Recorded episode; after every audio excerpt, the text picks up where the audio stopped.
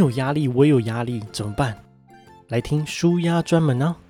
大家好，我是一八零。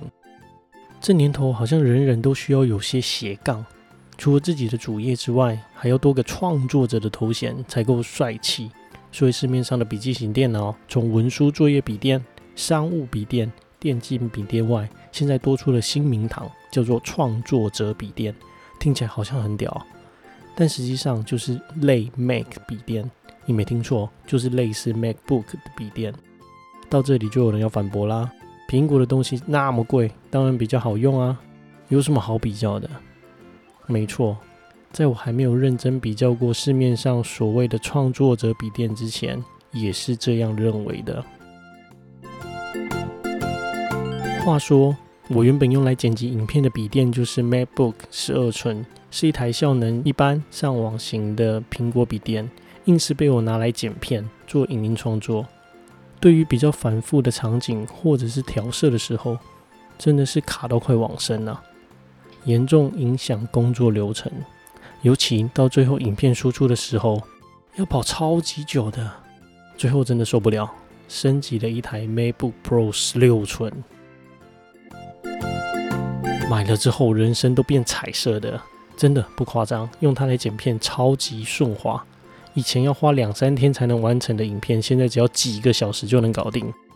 原因很简单，我来跟大家说明一下：剪辑影片主要在编辑的过程要顺畅，所谓影片预览不卡顿，特效动画不延迟，音效古典能对上，影片调色无偏差，达到人机一体，所谓剪片的极致体验啊！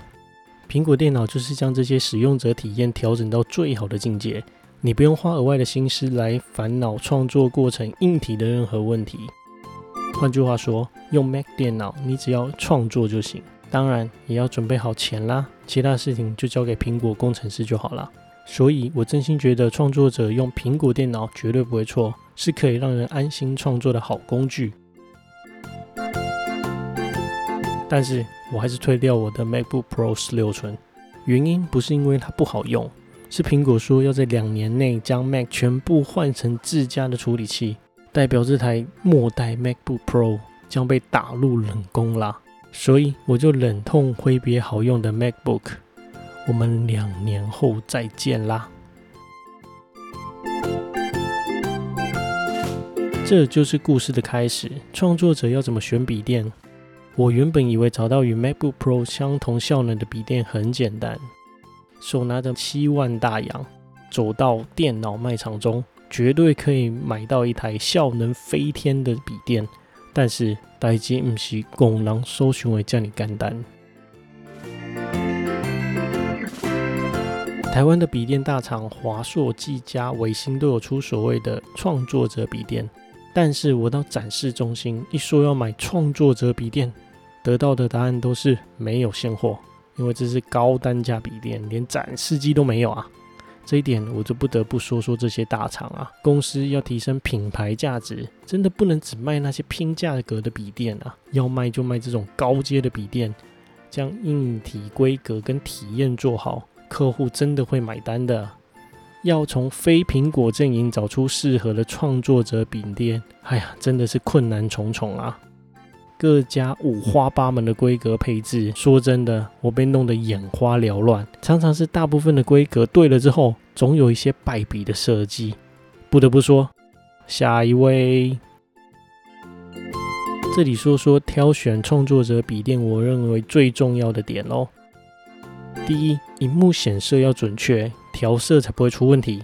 我说到这一点，我真的很惊讶，众家笔电的荧幕表现。还都看不到苹果电脑的车尾灯呢，大家加油好吗？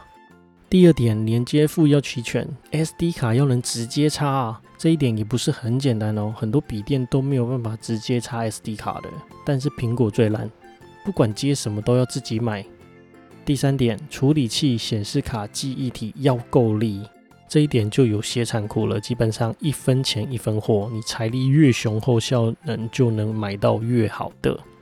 第四点，笔电散热要够好。生活在高温高湿的台湾，笔电散热要是不够好，是无法发挥硬体的极限。但是目前连 Apple 电脑这一点也没有多强。难怪 Apple 想要换掉 Intel 的处理器喽。综合以上的要点，最后我选了什么笔电呢？我最后买的是 MSI Prestige 十五寸，不是因为它很厉害，只是因为它只要等三天就可以到货，其他的品牌都要等一个月以上，所以我只能选这一台喽。现在用了差不多一个月，心得是 Windows 的系统真的很不亲切，需要很多的心力来调教到最佳状态。对于不擅长电脑的人来说，真的是身心俱疲呀。如果有兴趣了解这方面的朋友，可以留言敲碗哦，我再来分享这些痛苦的过程吧。最后，创作者笔电一定要注意保固时间的长短哦，越长的保固时间越好。像我这台保固两年，应该可以撑到 Apple 出新的 MacBook 吧。最后总结。创作者笔电，我觉得首选就是 MacBook 系列。如果非得要选 Windows 阵营的话，那就选保固长的吧。其他只能听天由命喽。这集的分享就到这边啦，我们下次见。